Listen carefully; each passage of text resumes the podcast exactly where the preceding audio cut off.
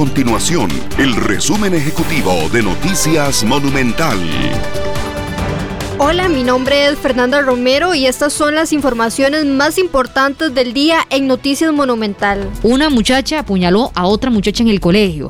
La situación se presentó ayer en el centro educativo, según lo confirmaron el MEP y la Fuerza Pública.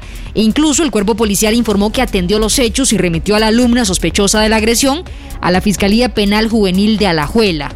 Doña Rocío Solís, jefa de la Contraloría de Derechos Estudiantiles del MEP, confirmó que un equipo interinstitucional abordará y analizará la situación hoy y va a elaborar un informe para tomar las medidas que correspondan.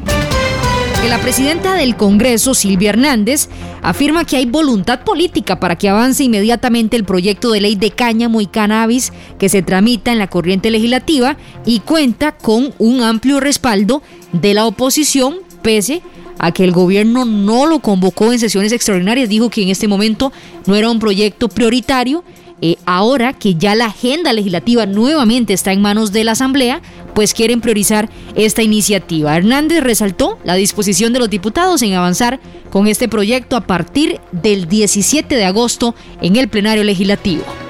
Estas y otras informaciones usted las puede encontrar en nuestro sitio web www.monumental.co.cr. Nuestro compromiso es mantener a Costa Rica informada.